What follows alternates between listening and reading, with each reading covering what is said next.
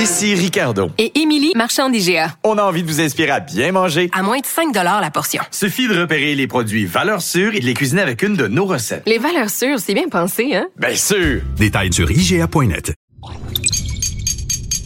Cube Radio. Sophie Durocher. Sophie Durocher. Sophie Durocher. Mon nom est Sophie Durocher. Sophie Durocher. Des opinions éclairantes qui font la différence. Radio. Bonjour tout le monde, j'espère que vous avez passé une bonne fin de semaine, que vous avez profité du beau temps, mais pas trop parce qu'on sait que c'est quand même dangereux de rencontrer des gens dans le parc à deux mètres de distance si on n'a pas le masque. Non, sérieusement, les directives sont tellement pas claires. Mais bon, bref, c'est pas de ça que je voulais vous parler aujourd'hui en début d'émission. Je voulais vous parler du fait qu'on a un nouveau balado, une nouvelle version de Devine qui vient souper. Vous le savez, c'est maintenant Devine qui vient luncher dans le respect, bien sûr, de toutes les mesures sanitaires. Mon mari Richard Martineau et moi, on a reçu dans les studios de Cube Radio Ima, la chanteuse Ima, et le comédien, animateur, auteur et militant Jasmin Roy.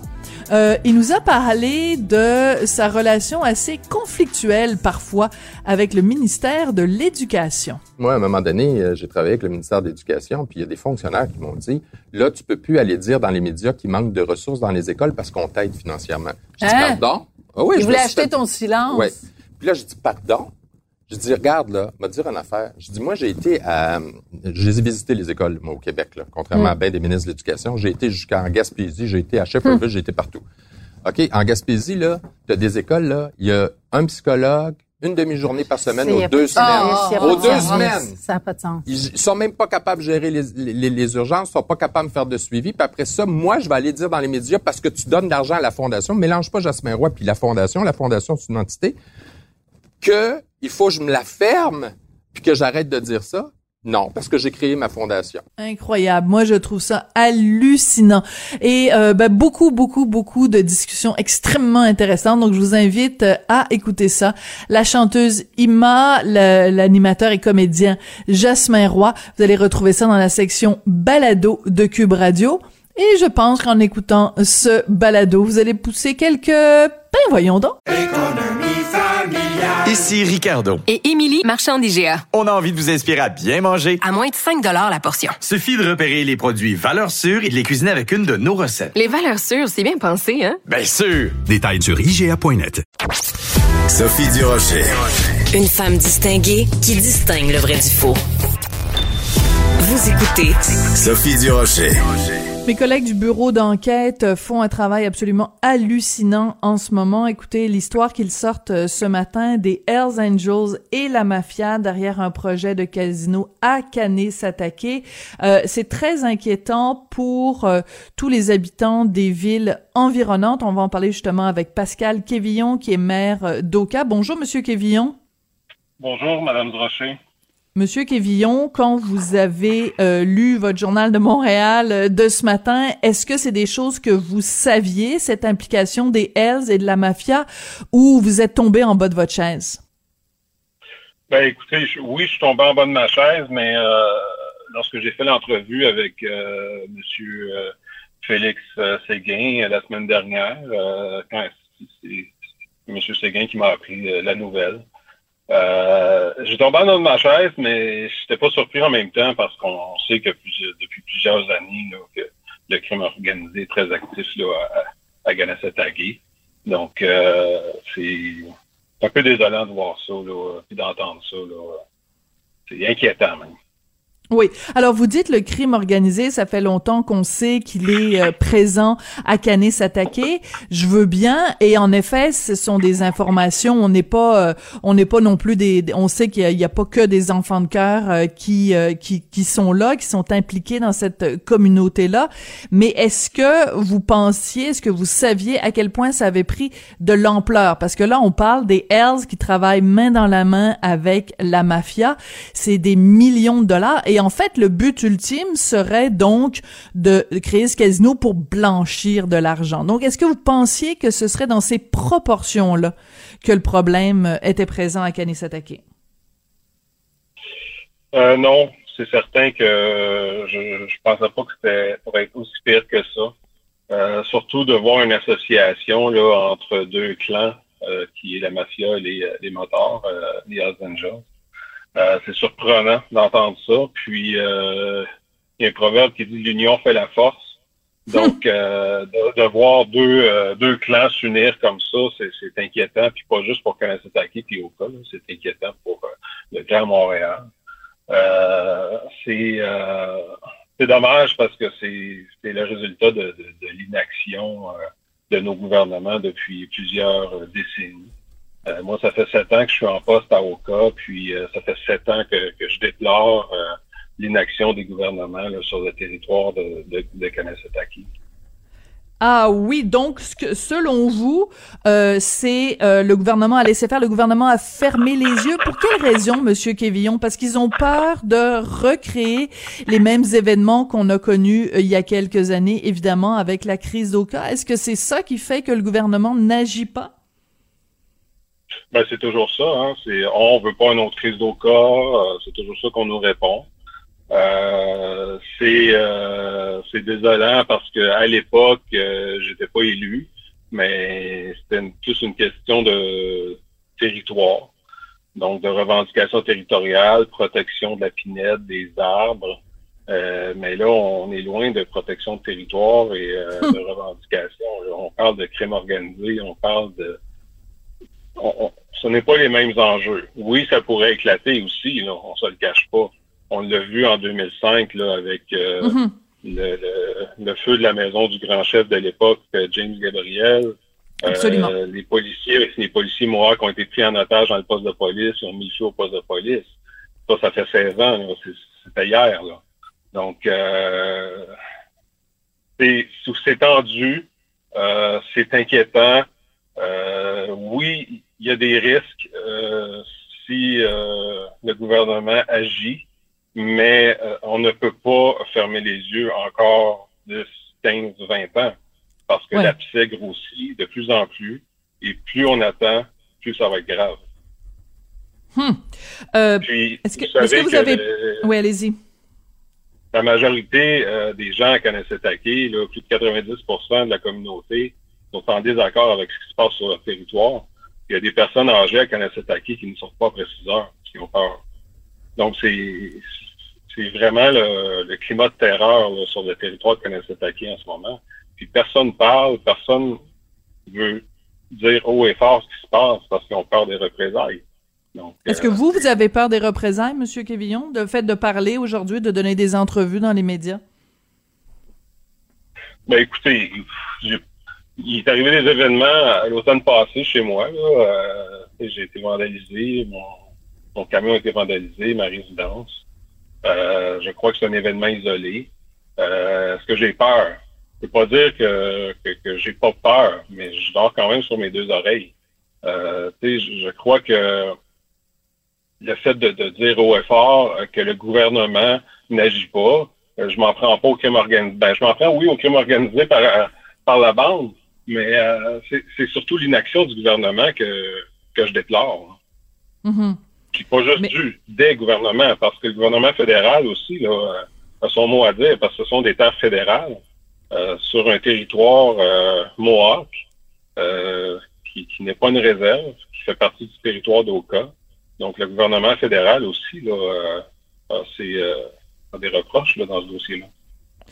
La population d'Oka que vous représentez en tant que maire, euh, ils, ils en pensent quoi de cette situation-là? Je ne sais pas si vous avez eu l'occasion de parler à des gens depuis la, la publication de l'article ce matin dans le journal euh, de Montréal, mais euh, euh, comment vous pensez que vos, vos concitoyens vont réagir à cette nouvelle-là dans le journal de ce matin?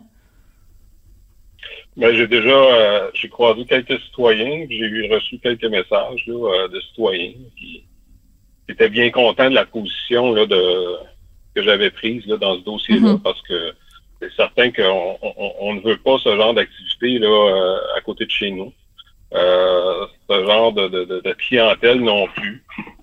Donc, euh, je dirais que la majorité des, des citoyens d'Oka sont en désaccord avec euh, avec l'annonce qui a été faite ce matin là, dans le journal de Montréal. Puis euh, surtout, euh, avec l'association des, des deux clans, là, des motards et de la mafia. C'est Mhm. du jamais vu selon moi. Puis c'est, je le disais tantôt, l'union fait la force. Donc c'est dangereux d'entendre ça, là, de, de constater qu'il y a une union là, comme comme celle-là là, qui se fait. Oui. Euh, puis c'est pas comme si c'était des enfants de cœur qui se mettaient ensemble pour euh, pour un, projet plein de bienveillance et d'empathie. Là, c'est euh, les, les les les plus puissants parmi euh, le crime organisé. Puis dans ce cas-là, c'est vraiment 2 plus 2 égale 5. Là, vraiment. Euh, ensemble, ils sont plus forts que pris individuellement. Euh, vous avez dit à, à- à nos collègues du bureau d'enquête, à Félix Séguin euh, et, et ses collègues, que vous souhaiteriez voir la mise sur pied d'une brigade policière spéciale pour s'attaquer, s'attaquer, pardon, à la criminalité chez euh, donc euh, sur, sur la réserve. Quelle forme ça pourrait prendre, Monsieur Kévillon? Ben, là, ce qui arrive présentement, euh, c'est que le gouvernement s'acharne à laisser la Sûreté du Québec sur le territoire depuis, euh, depuis 30 ans, depuis la crise d'Oka. Euh, puis euh, les patrouilleurs qui patrouillent le secteur euh, ils font, ils font le travail qu'on leur dit de faire.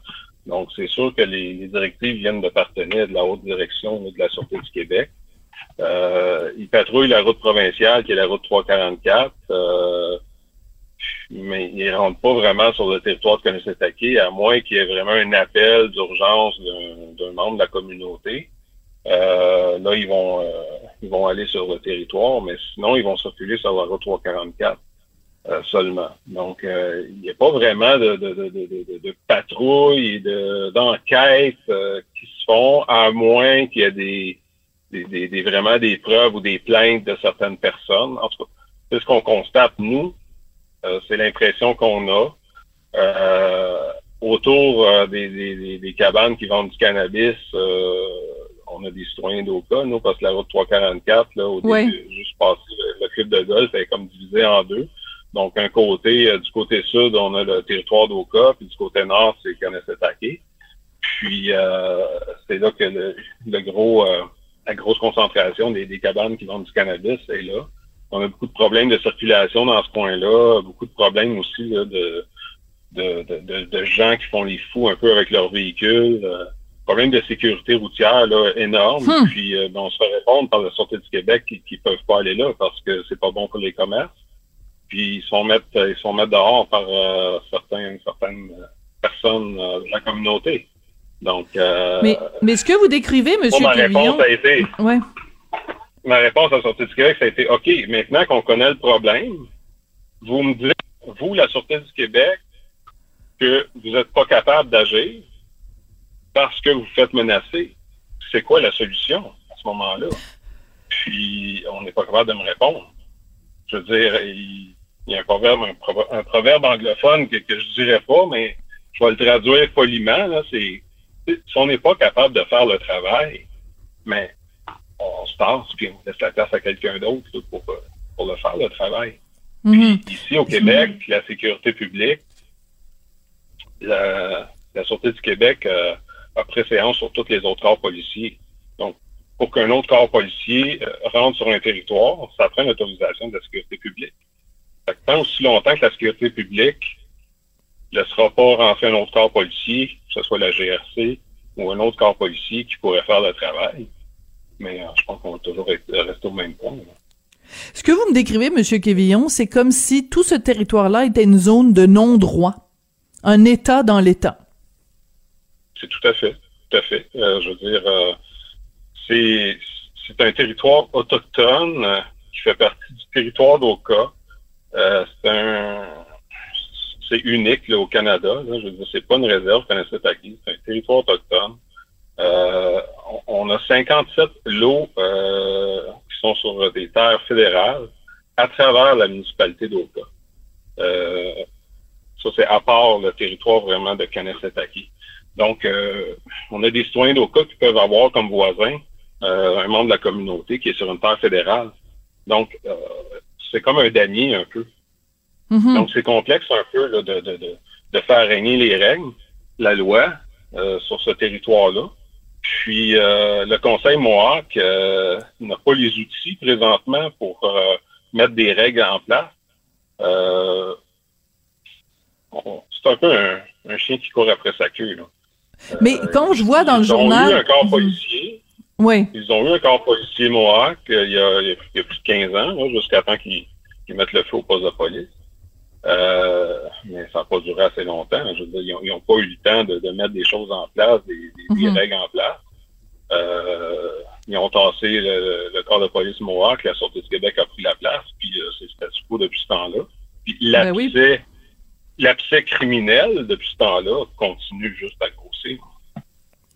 Monsieur Kévillon, euh, comment vous réagissez dans le journal donc euh, de ce matin, le grand chef de Canis Attaqué, Serge Simon, qui dit qu'il est au courant du projet, mais il préfère pas commenter pour l'instant. Euh, c'est une drôle d'attitude de pas commenter une histoire aussi énorme qui implique sa communauté, qui implique son territoire, qui implique son monde, qui implique euh, ses concitoyens. C'est quand même assez particulier. Ben, écoutez, euh, on a vu ce qui est arrivé en 2005 avec le, grand chef James Gabriel.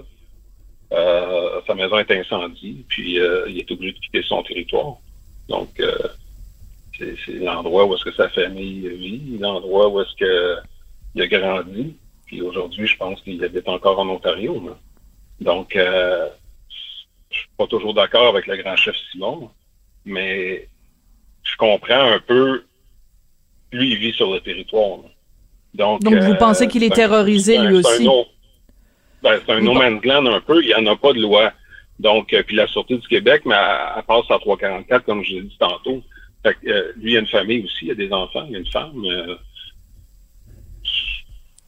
C'est absolument- présume que c'est pour cette raison. Je, je présume que c'est pour cette raison qu'il n'a pas voulu commenter. Euh, Donc, si on, moi. si on résume, si on résume, Monsieur Kévillon, il y a deux groupes euh, organisés de crimes, euh, de criminels endurcis, qui sont en train de faire régner euh, la, la loi de la terreur euh, à, à, à, hum, ici même, dans notre pays, dans notre province, et la SQ s'en lave les mains, le gouvernement provincial s'en lave les mains, le gouvernement fédéral s'en lave les mains. C'est c'est euh, c'est c'est absolument pas rassurant. Et euh, des euh, donc vous vous nous aviez euh, parlé, vous nous avez rappelé en effet que euh, des des propriétés euh, à vous ont été euh, vandalisées. Donc je veux dire c'est c'est c'est c'est c'est des bandits qui se promènent puis il y a personne qui les qui les inquiète. Ils sont morts de rire eux autres? Ah, ben, c'est c'est- c'est- le party, là, je veux dire. puis, les élus à Canet s'attaquer, euh, on peut pas leur en vouloir, là, ils font ce qu'ils peuvent.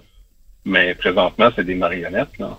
Je veux dire, ils, ils- à la minute qu'ils essaient de prendre un certain contrôle, euh, ils se font souffler dans l'oreille. Puis, à un moment donné, mais ils se rassoient, puis euh, ils- vont, ils vont se taire. C'est la loi de l'omerta.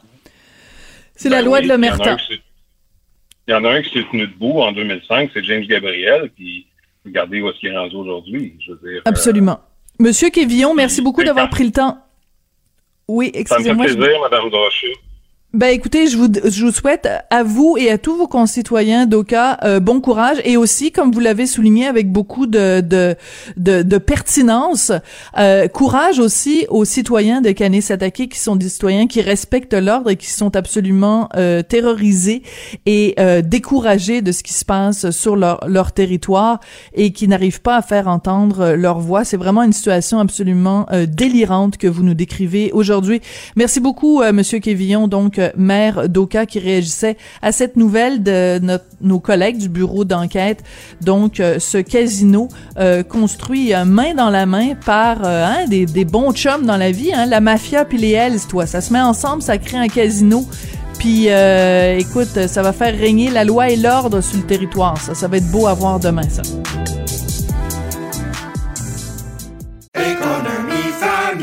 Ici Ricardo. Et Émilie, marchand d'IGA. On a envie de vous inspirer à bien manger. À moins de 5 la portion. Suffit de repérer les produits valeurs sûres et de les cuisiner avec une de nos recettes. Les valeurs sûres, c'est bien pensé, hein? Bien sûr! Détails sur IGA.net.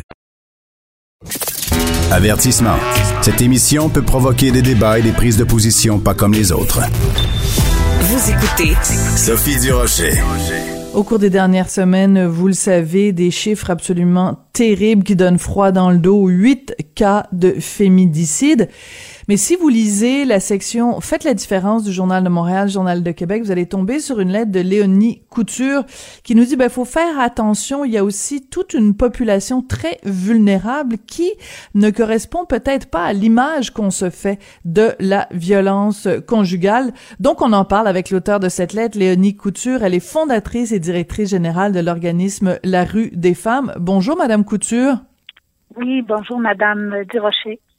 Oui, Madame Couture, d'abord, je voudrais vous remercier d'avoir écrit cette lettre parce que vous attirez notre attention sur euh, une partie de la population qui est extrêmement vulnérable, qui est euh, les femmes itinérantes, les femmes qui vivent dans la rue. Pourquoi vous avez choisi d'écrire cette lettre-là alors que, bon, quand tout le monde parle de violence conjugale, on se fait une certaine idée de ce à quoi ressemble la violence conjugale?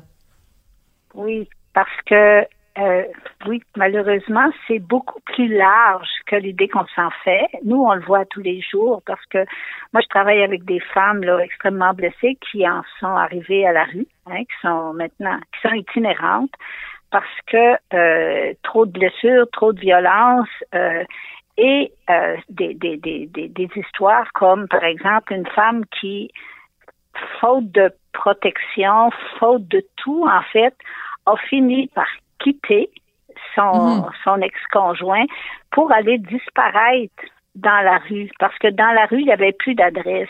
Parce que mhm. n'importe où elle pouvait aller, il la retrouvait toujours. Alors ça, des histoires comme ça, on en entend très souvent.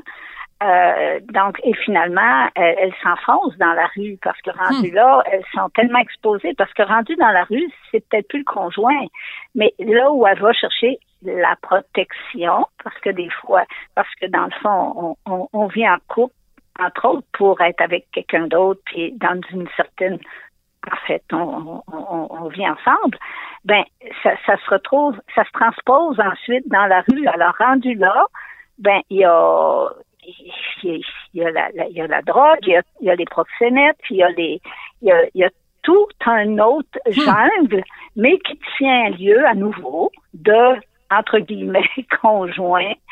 Puis, Ou de famille, euh, ouais. Et, de famille. Et ça se poursuit dans la rue parce que c'est impossible qu'on on peut pas être tout seul. Donc, quand on se retrouve à la rue, ben, euh, il y a d'autres personnes et, et, et, voilà. Donc, et, la rue, c'est la place de la violence aussi. Oui, bien sûr. Alors, on va prendre les éléments que vous nous donnez un par un. Euh, c'est terrible. Ce que vous nous dites, c'est qu'il y a des femmes qui, fuyant un conjoint violent, leur seule issue pour s'assurer que le conjoint ne les retrace pas, c'est de ne plus avoir d'adresse, donc de vivre dans la rue. C'est terrible ce que vous nous racontez. Oui, oui, c'est terrible. Et ça, c'est pas rare qu'on a des histoires comme ça.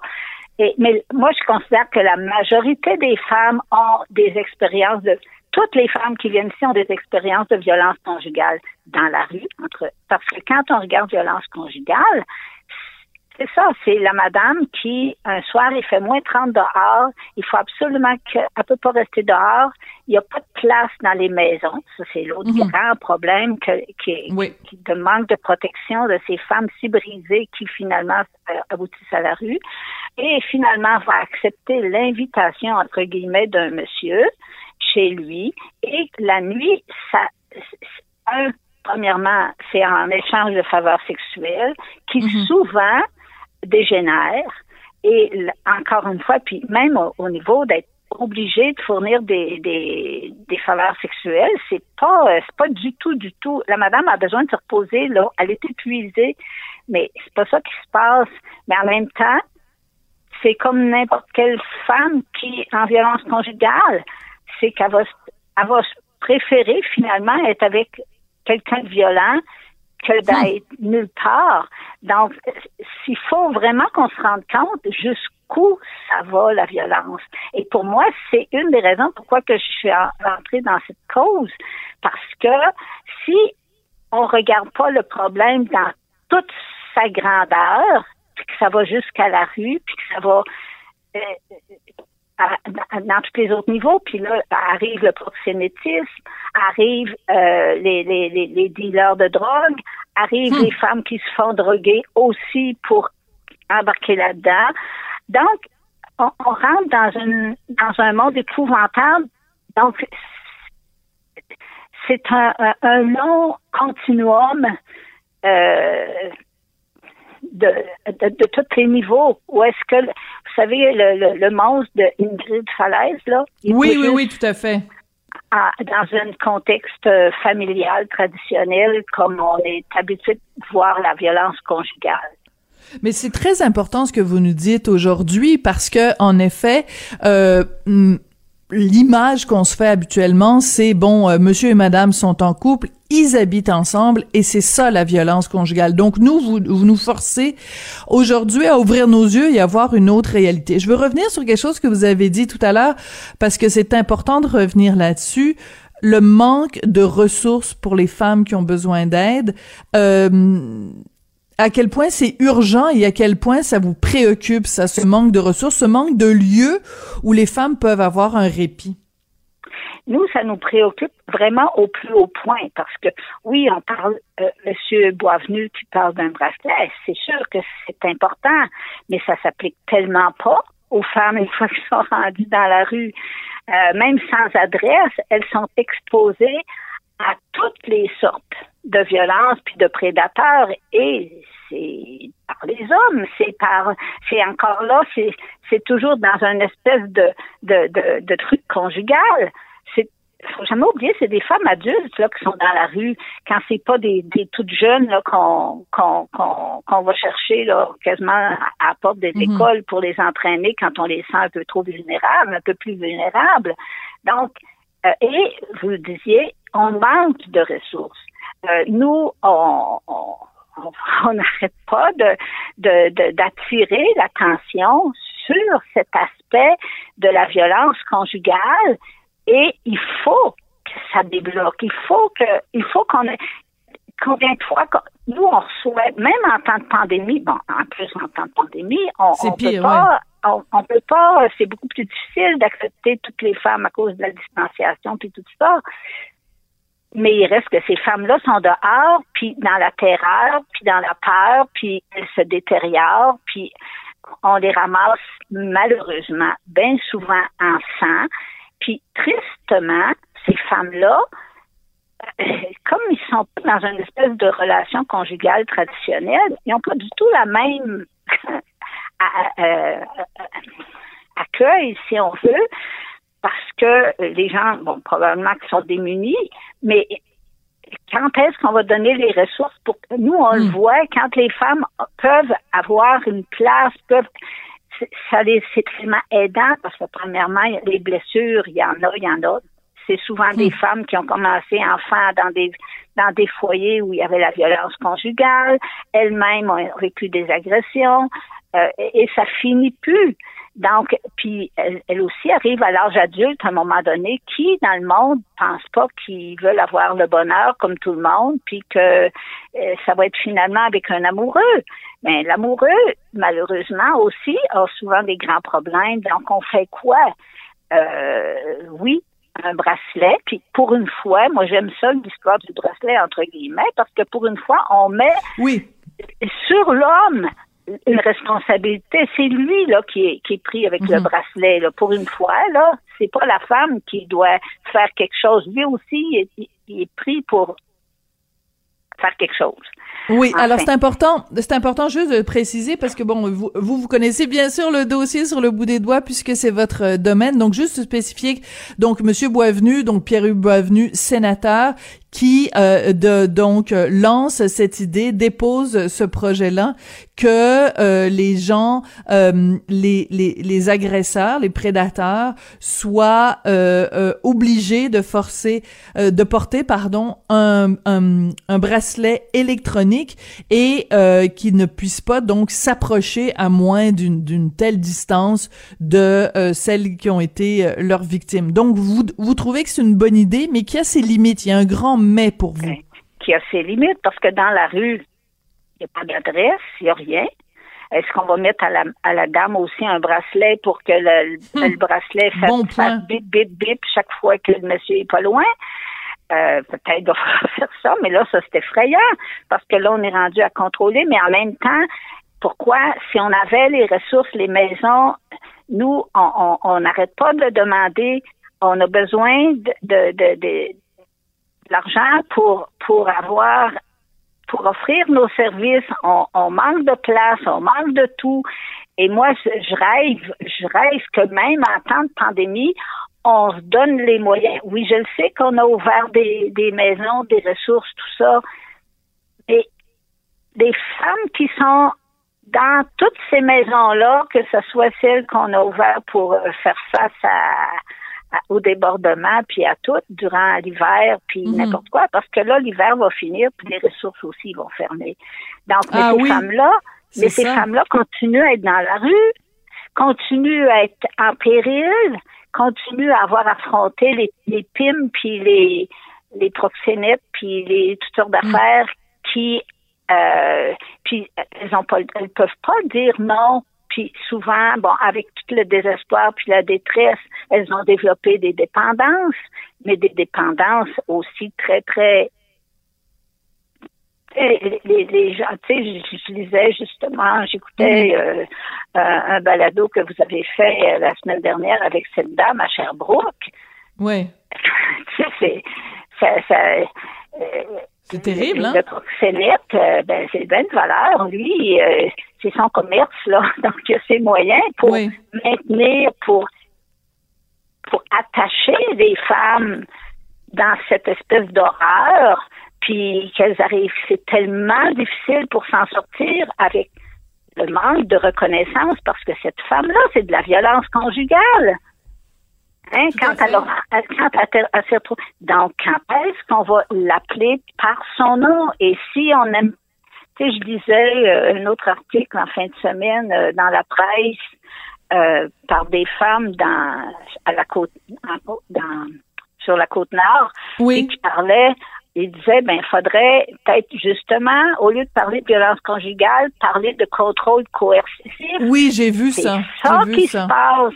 C'est ça Voilà. qui se passe. Alors, Parce que vous faites référence, vous faites référence à euh, l'entrevue que j'ai faite la semaine dernière avec Isabelle Simpson, Oui. donc qui a été victime d'exploitation sexuelle et de fraude de la part de son on proxénète, qui a euh, donc euh, pris ses revenus et qui euh, donc elle s'est retrouvée euh, à euh, devoir rembourser de l'argent à l'assistance sociale. C'est une histoire absolument hallucinante et euh, épouvantable. épouvantable. Donc, elle avait tellement peu d'argent parce qu'elle devait rembourser chaque mois Mm. de l'argent à l'assurance sociale qu'elle est retournée se prostituer. Je Oui. trouve que c'est vraiment sordide. Oui. Donc, je voulais Oui. juste que les gens sachent à quoi vous faisiez euh, référence. Donc, vous pouvez en effet aller réécouter cette entrevue-là sur le site de, de Cube Radio. Euh, Madame Couture, je veux sa- savoir, c'est très important parce que vous soulevez de très nombreux problèmes et, et toutes vos interventions sont extrêmement pertinentes. Vous, à la rue des femmes, vous faites votre votre bout, vous faites votre part, mais comme vous nous l'avez dit, euh, en période de pandémie, à cause de la distanciation, vous pouvez recevoir moins de gens que vous n'en recevez habituellement. Oui, tout à On sait, vous venez de nous le dire également, qu'il y a des mesures qui ont été mises en place pour l'hiver. Maintenant que l'hiver est terminé, ces mesures-là, elles ne seront plus disponibles. Donc, qu'est-ce que le mois de gouver- juin. voilà. Donc, qu'est-ce que le gouvernement devrait faire dès aujourd'hui pour faire face à cette, cette vague de, bon, appelons ça de la violence conjugale, appelons ça du contrôle coercitif, comme vous venez de le dire. Qu'est-ce qu'on devrait faire comme société pour améliorer la situation? Moi, je pense qu'il faut vraiment commencer à regarder qu'il y a des, des, des pans de la population qui sont, moi, ce que j'appelle de plus en, de plus en plus disqualifiés. Disqualifiés pour les subventions, pour l'aide. Tu sais, on, on est horrifié face à ce qui est arrivé à nos personnes âgées, hein, des problèmes dont on parle, ça fait 20, 30 ans. On est horrifié par ce qui se passe euh, avec les enfants, puis qu'on fait des coupures, on n'arrête pas de faire des coupures. Pourquoi qu'on fait toutes ces coupures-là? Est-ce que c'est parce que c'est quoi qui vaut la peine dans nos sociétés de subventionner? Est-ce que c'est l'économie seulement ou est-ce que il y a autre chose? Et quand, pour moi, en, en- en- en laissant les, les femmes à la rue comme on le fait, par exemple, pour moi, c'est comme si on nivelle encore une fois par le bas. Donc, euh, itinérance, non. Moi, c'est ça. Je- le mot itinérance, là, je commence à, à- à dire évidemment, quand on vit des choses aussi épouvantables, oui, on aboutit dans l'itinérance, on aboutit dans la prostitution parce qu'à un moment donné, dans l'itinérance, comme je disais, pour certaines femmes, c'est même l'ultime protection. Elles vont se cacher dans la rue, c'est pas des farces. elles vont se cacher dans la rue face à un conjoint dangereux. Puis, ou encore, c'est la seule place pour aller vivre, parce que là, rendu là aussi, il faut qu'elles vivent. Donc, il y a, mm-hmm. Ils sont obligés d'aller vers la prostitution, vers la, la, la, les, les, vendeurs de drogue, tout ça. Et, et là, elles rentrent dans des horreurs dans lequel c'est pas ça qu'elles veulent, mais elles sont prises là-dedans. Puis la dame, c'est pas par bonheur qu'elle est retournée dans la prostitution.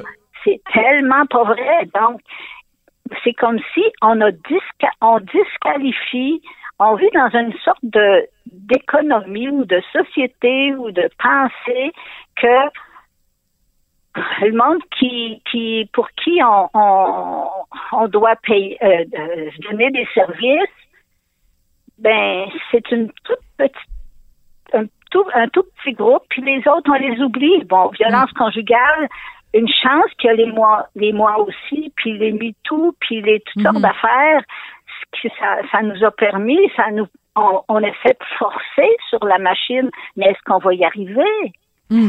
Mais en tout cas, on va y arriver sûrement euh, euh, grâce euh, justement à vos vos interventions, Madame Couture, au fait que vous écrivez justement des lettres dans les journaux pour réveiller les consciences. Donc, j'encourage tout le monde à aller voir votre lettre qui est publiée dans la section Faites la différence, Journal de Montréal, Journal de Québec. Ça s'intitule donc Les femmes et la violence conjugale. Ne laissons personne de côté. Et je rappelle, Madame Couture, que vous êtes la fondatrice et la directrice générale de cet organisme absolument essentiel et incontournable qui s'appelle euh, la rue des femmes. Merci beaucoup d'avoir pris le temps de venir euh, nous parler aujourd'hui.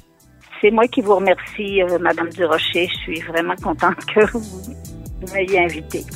Ben écoutez, c'est la moindre des choses parce que votre lettre est très importante puis ça sert ça sert justement à éveiller les consciences puis à attirer l'attention des gens vers des choses dont on est peut-être moins moins conscient, moins au courant. Merci.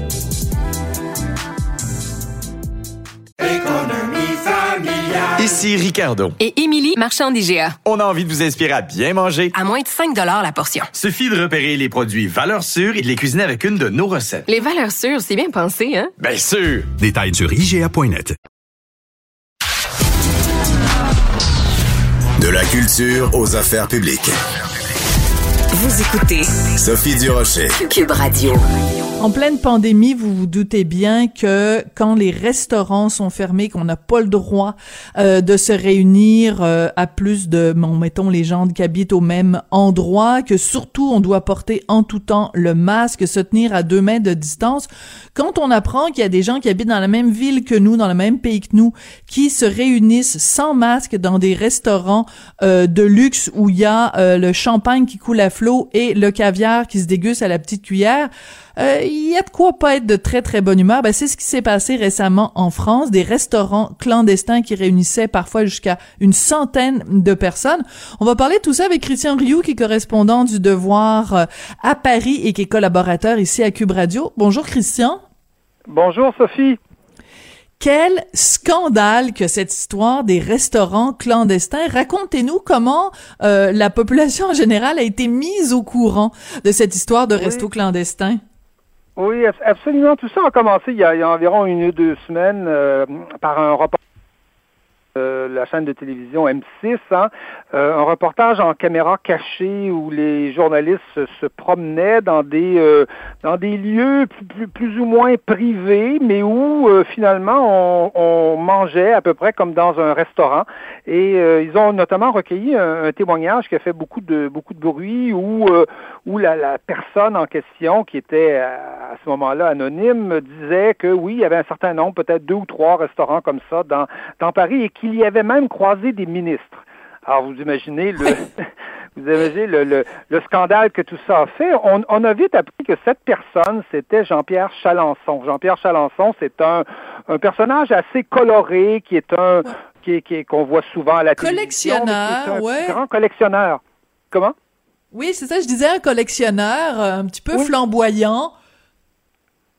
Tout à fait, absolument. Quelqu'un qui, euh, dans son palais, qui s'appelle le palais de Vivienne, là, a collectionné à peu près, semble-t-il, à peu près 3000 euh, artefacts de Napoléon. Voyez-vous, un, fanatique de Napoléon. Et là, il, a dit, évidemment, non, non, ce, que j'ai dit sur les ministres, c'était un poisson d'avril, parce qu'on sait que le 1er avril, euh, il y a eu une grande, une, assez grande réception dans son, dans son, dans son palais, hein, appelons-le comme ça, où se sont réunis à peu près 37, 37 cette personnes, évidemment sans, euh, sans mesures de sécurité, sans masque, etc., euh, etc. Et on a à partir de ça, appris que le, l'autre personne euh, incriminée s'appelle Christophe Leroy. Christophe Leroy, c'est aussi quelqu'un d'assez connu en France, quelqu'un de très people. On, le surnomme le chef des stars, hein, parce hmm. qu'il a il avait fait le, repas de mariage de Johnny Hallyday dans les années euh, dans les années 90. Il a eu des il a eu un restaurant euh, pendant très peu de temps, mais quand même avec Pamela Anderson. Donc euh, vous voyez un peu le genre de personne. Et on, a appris finalement que que, que Christophe Leroy ne tenait pas vraiment un restaurant, mais chez lui recevait des gens euh, toujours à peu près euh, des tablés de six personnes, parce que six personnes, c'est toléré en France euh, à l'intérieur d'une maison. On peut recevoir, moi et mon épouse, par exemple, on peut recevoir quatre personnes, voyez-vous. Vous êtes bien chanceux. C'est pas conseillé, mais c'est toléré.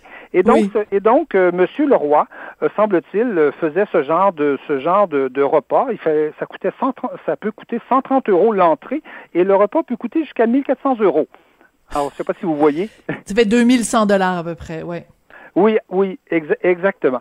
Donc, on s'est aperçu que, que M. Christophe Leroy faisait ça, euh, n'appelait pas ça un restaurant, il appelait ça un, un club privé euh, ou un club, euh, un club d'affaires et il semblerait que même Brice Hortefeux, ils l'ont reconnu, l'ancien ministre de Nicolas Sarkozy, s'y est rendu en compagnie de, de, de, du journaliste probablement le plus connu de France, c'est Alain Duhamel, qui, qui, qui, qui, qui, est journaliste à, la télévision depuis, euh, certainement depuis, au moins depuis, euh, depuis François Mitterrand, sinon même euh, probablement Georges Georges Pompidou. On remonte là aux, années 60. Donc, ces deux personnes se sont retrouvés là, semble-t-il, un peu par hasard, en disant que oui, c'était permis, non, c'est pas permis, et finalement se sont retrouvés un peu un peu, un peu, un peu dans une situation bizarre, mais évidemment, semble-t-il, il semblerait que les, que les repas étaient, étaient délicieux. Bon, oui, alors, mais on a vu, c'est ça, des menus à 480 euros. Enfin bon, bref, il euh, y, a, y a une, une, le mot qui vient à l'esprit, c'est indécence, parce qu'on peut le justifier de toutes sortes de façons en disant non, ce ne sont que des petits rassemblements, etc., etc.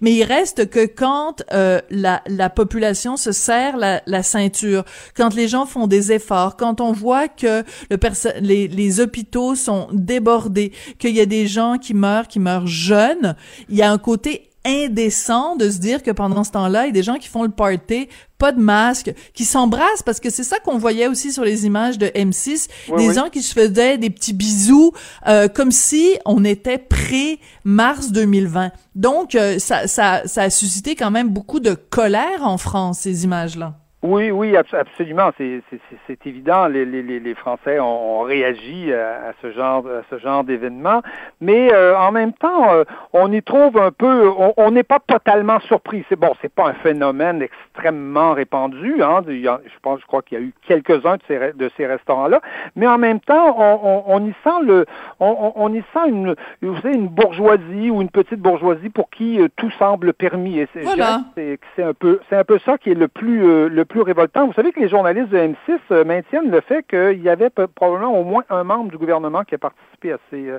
à ces événements-là. On, ne le sait pas. Peut-être pas un ministre, mais les, ouais. les semaines qui viennent, on apprenne et qu'un nom sorte et que là, le vrai scandale éclate. Là. Ben, il faudrait pas, en effet, qu'on apprenne que, en effet, quelqu'un d'assez haut placé dans le gouvernement, parce que ça, ce serait le bout du bout, comme on dit au Québec, c'est-à-dire que que les gens qui sont justement ceux qui euh, mettent les mesures restrictives, euh, qui devraient être au courant justement des dangers, euh, que ces gens-là aient participé à, à ces restaurants-là, ce serait assez hallucinant. Mais je veux juste revenir sur quelque chose que vous avez dit, Christian, parce que ça m'avait échappé.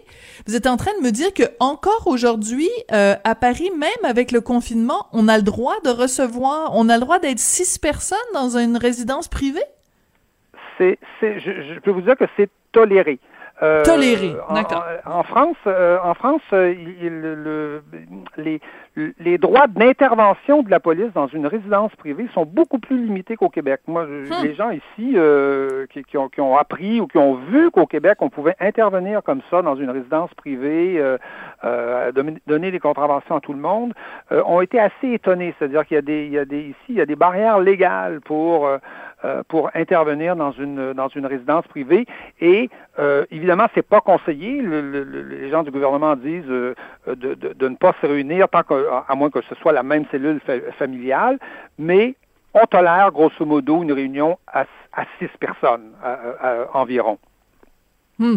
C'est vraiment euh, surprenant. J'étais Mais- mais vous convaincue voyez, qu'à les cause traditions légales sont sont pas les mêmes. C'est-à-dire qu'ici, euh, ça, ça peut être très compliqué. euh, ici, de- même même une réunion de, de, de 10 personnes dans une dans une maison, euh, si la police apprend ça, les moyens d'intervention ou d'action des policiers sont sont beaucoup plus limités que qu'ils le seraient en Amérique ou qu'ils le seraient euh, qu'ils le seraient au Québec. Vous voyez les, les traditions là euh, policières et je dirais euh, de respect là de la, de- de la résidence familiale sont beaucoup plus fortes ici, je pense, que que- qu'elles le sont chez nous. Absolument, euh, absolument passionnant. Je je savais pas du tout.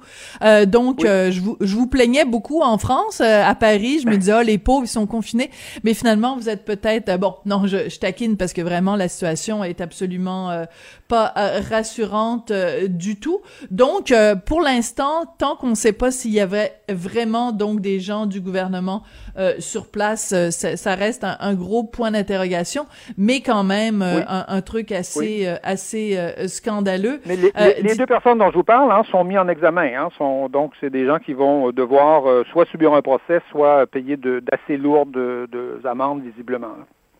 Oui, alors expliquez c'est quoi euh, mise en examen? Parce qu'encore une fois, ce sont des termes juridiques qui sont complètement différents. Tout quand on appelle ça tous les termes garde à vue. c'est des gens, on est mis en examen à partir du moment où on, on est, on est accusé. Là. D'accord. Alors euh, restons sur euh, sur Paris, euh, Christian. Euh, Il y a beaucoup d'images qu'on voit circuler euh, dans les médias, les médias sociaux. Paris est transformé en vaste porcherie. C'est vraiment une ville crottée en ce moment. C'est quoi ce, ce, ce phénomène-là de, de photos qui circulent? Oui, abs- absolument. C'est, c'est, ça, tout ça a commencé. euh, bon, d'abord, sa- sachons que les, les Parisiens savent que leur ville n'est pas dans, dans, le meilleur état ou qu'elle a déjà été, en tout cas, du moins dans un, dans un meilleur état en ce qui concerne la, la propreté. Mais tout ça a commencé le, le 21 mars. Un citoyen euh, parisien normal a, a commencé une espèce de petite campagne, un hashtag, là, le hashtag saccage Paris, euh, a, commencé donc à poster sur Twitter des, euh, des photos, euh, euh, soit de poubelles qui débordent, soit de lieux qui sont tagués, euh, qui sont euh, qui sont sales. Beaucoup de personnes aussi ont, ont posté, vous savez, des photos avant-après, c'est-à-dire une place de Paris il y a il y a cinq ans, par exemple, et aujourd'hui. Euh, où elle est taguée, euh, les poubelles sont renversées, euh, euh, le mobilier urbain est, est assez est assez bringlant et, euh, et, et, et abîmé. Et donc, et ça, ça a créé ça une réaction absolument absolument incroyable. En deux semaines, il y a eu 25 25 000 messages de ce de ce type-là où on, on met en cause évidemment la propriété, euh, la, la propreté à Paris. Euh, la, la mairesse s'est entichée de, de changer un peu le système des, de- de- des poubelles qui était qui était assez excellent à Paris. Hein. Les- vous savez que les poubelles sont relevées à tous les jours à Paris, à toutes les Oui, nuits. oui, oui. Euh, on met, on met, on met les, les, les poubelles à l'extérieur euh, le soir vers, vers 20h, 21h, et puis euh, on les récupère le lendemain matin à 6 heures du matin et elles sont vides. Vous voyez? Mais là, mais là, on s'est mis à faire un peu comme à Barcelone, c'est-à-dire qu'on a mis des poubelles extérieures où les gens amènent, amènent le- le- leurs poubelles. Évidemment, les trois quarts laissent des choses à côté. Et donc, là- euh, soit parce que ça rentre pas, que c'est trop volumineux. Et donc, et donc Paris est, est- est- moi j'ai rarement vu Paris euh, aussi sale que ça. Euh, Il y, a, y a des tags euh, à peu près partout, Euh, comme si euh, c'est- un peu comme si c'était c'était cool d'avoir des tags. On, on sent bien que la ville les tolère. Hein. Ah, a- je suis découragée. on- on- oui, il y, a, il y a une mentalité très américaine dans l'administration euh, parisienne aujourd'hui à gauche qui, euh, qui aime, euh, je dirais, les, les, les, centres, les centres-villes un peu défuntisés de, de, de Los Angeles, par exemple, ce genre de choses-là. Et on sent que les tags sont grosso modo tolérés. Madame Hidalgo, pour, pour pendant l'épidémie, a mis des, des plots jaunes euh, dans toutes les grandes avenues de Paris avec des gros blocs de ciment, souvent un peu défoncés, euh, pour euh, pour tracer des pistes cyclables là, temporaires. Enfin, ce sont des projets pilotes, semble-t-il. Et il y a tout un mobilier urbain euh, nouveau que, que, que, la mairesse a développé, que moi j'appelle le mobilier Flintstone, euh, parce que c'est des gros morceaux de bois, des gros bouts de bois. Vous savez, devant, devant la mairie de Paris, on s'assoit devant des gros, on s'assoit sur des grands madriers en bois. Rappelez-vous ah, les, les parisiens euh, élégants. Mais oui. Oui, avec des formes et tout ça. Et aujourd'hui, non, non, ce sont des espèces de grands, de grands madriers en bois, là, carrés, on dirait des, des, vieux, des vieux poteaux de téléphone là, qui traînent là. On s'assoit là-dessus, c'est tagué, euh, c'est, pourrissant euh, par les bouts. Euh, et voilà, ça, c'est ça, c'est, ce qu'on développe aujourd'hui, aujourd'hui à Paris, devant, devant le Panthéon. On a des espèces de blocs, soit de pierre ou de ciment, qui ont l'air un peu, un peu défuntisés, et on s'assoit là-dessus. Alors, euh, Christian, je suis découragée. Je suis découragée. parisienne qui semble aujourd'hui disparaître. Oui. Alors donc ça veut dire qu'à euh, à Paris comme à Montréal, on a euh, une mairesse qui veut tellement être branchée qu'elle est en train de défigurer euh, sa ville, si je peux me permettre un parallèle là, entre Anne Hidalgo et et Valérie Plante. comment ils réagissent les, les Parisiens? En gueulant, en râlant comme d'habitude? Oui, pourrais vous dire que je pense qu'il y a une, partie des Parisiens qui, que, comme je vous disais, qui trouvent ça cool, qui trouvent ça, euh, oui. vous savez, euh, par exemple, je sais pas si vous, autour, autour des arbres, par exemple, à Paris, en général, il y a des espèces de, de, de plaques de métal qui laissent oui, passer oui. l'eau et qui, euh, qui, bon, voilà. Mais euh, Anne Hidalgo, elle, a fait des espèces de packages à vaches autour de ça, vous voyez? Avec, à avec vaches? du bois, euh, du bois raboudiné. On, on, je vous dis, on se penserait dans une banlieue euh, américaine quelque part. Évidemment, c'est l'endroit idéal pour les chiens, euh, pour les chats, pour les mauvaises herbes, pour, pour tout ce que vous pouvez, euh, pour tout ce que vous pouvez imaginer. Mais il y a une petite partie, je pense, de la population parisienne qui, qui apprécie cette espèce de, de cette espèce de, de laisser de laisser aller. Mais je pense qu'en général, non, les, les, les Parisiens sont assez euh, sont assez mécontents de, de ce qui se passe. Euh, bon, pa Paris, c'est pas c'est pas un village de village du Texas, là, c'est pas. Non, euh, en pas effet. tout, On va se quitter là-dessus, euh, Christian.